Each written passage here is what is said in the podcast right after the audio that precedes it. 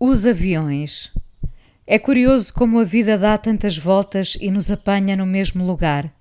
Eu estava no mesmo sítio quando fui levada por um furacão e agora parece-me difícil voltar ao ponto de partida. Quando a vida é revirada do avesso, começamos a retirar importância às coisas que já eram secundárias e não sabíamos. Um dia, se tivermos essa capacidade, chegamos todos lá. Talvez preferisse não ter chegado aqui.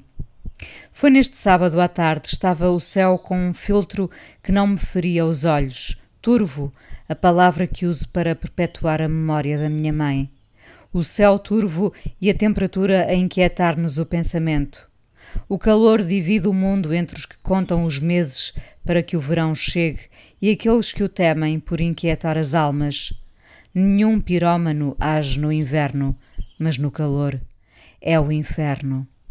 Sábado e o céu sufocado. Chamo um táxi do lugar onde estava e aguardo sem inquietação, a não ser aquela que já vive comigo e desperta de quando em vez. Leio, entretanto, no ecrã o nome da mulher que vinha ao meu encontro. Era um táxi. Esperei-os. A mulher chamava-se Ermelinda.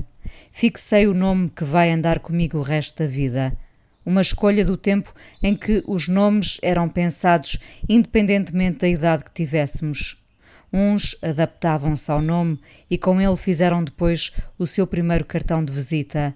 Outros ficaram reféns dessa sorte ou da falta dela. Podemos ser muito mais do que o nosso nome, sobretudo não deixar que nos sufoque como o céu nessa tarde. Irmelinda veio direto ao destino, braços que não pediam roupa, óculos que exigiam visão. Às vezes os óculos lembram-nos do foco que falta. Puxo dos óculos e encontro a nitidez. Houvesse dioptrias para a sensatez. Entrei no táxi e abri a janela de imediato. Um calor escorregadio pousava sobre nós. Não me lembro com exatidão, mas devo ter comentado sobre esse peso que nos soterrava esse que anuncia a chuva, mas não conhece alívio.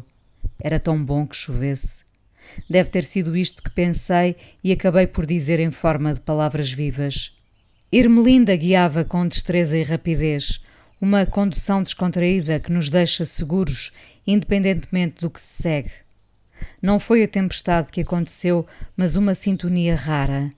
Quando falámos sobre a chuva, encontramos ali um lugar de conforto. Foi tão bom como se tivesse começado a chover. Disse-lhe que adormecia com o som da chuva, da neve e do vento, e ela sorria, acentuando a sintonia.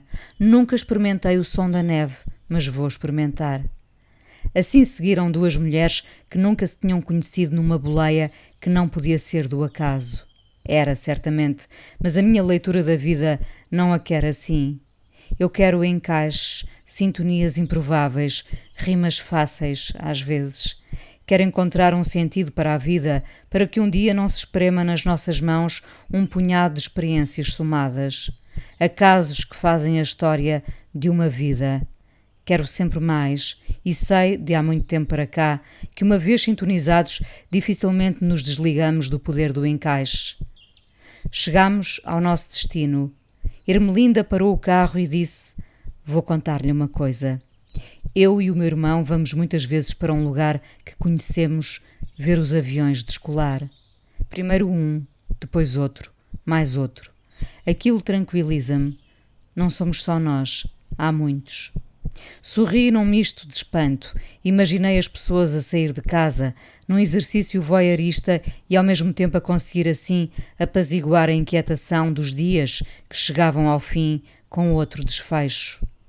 Antes de abrir a porta, achei que lhe devia dizer que um dos meus bálsamos para adormecer também era o som dos aviões ou do carro do lixo, arrastando esse som madrugada fora, como quem percorre as ruas todas da cidade. Almas gêmeas, disse ela, e eu disse que sim. Não começou a chover ainda. O céu continua carregado, mas dificilmente me esquecerei deste momento que tem um rosto e uma voz associados. Talvez o resto sejam acasos. Guardemos os momentos que acontecem uma vez na vida.